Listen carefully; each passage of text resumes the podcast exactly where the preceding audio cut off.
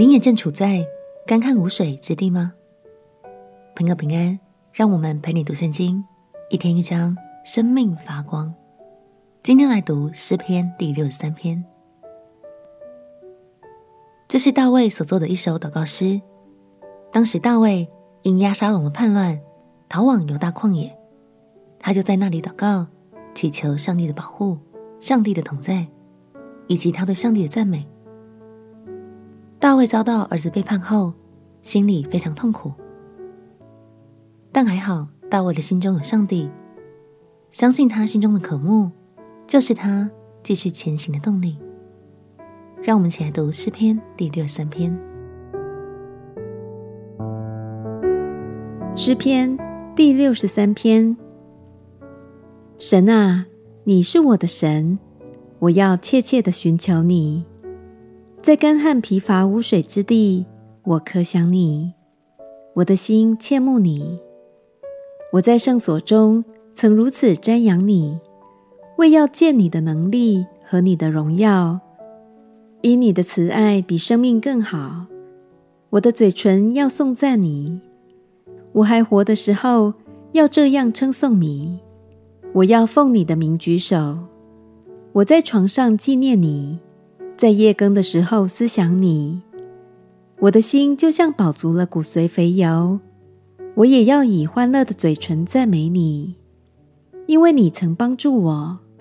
我就在你翅膀的印下欢呼。我心紧紧地跟随你，你的右手扶持我。但那些寻索要灭我命的人，必往地底下去。他们必被刀剑所杀，被野狗所吃。但是王必因神欢喜。凡指着他发誓的，必要夸口，因为说谎之人的口必被塞住。大卫说：“在干旱疲乏无水之地，我可想你。”他需要神，渴慕神。就像沙漠中的旅人渴求甘甜的水一样，大卫生动优美的描绘出他在广大的旷野中迫切寻求神的心境。亲爱的朋友，现在的你也正处在干旱疲乏无水之地吗？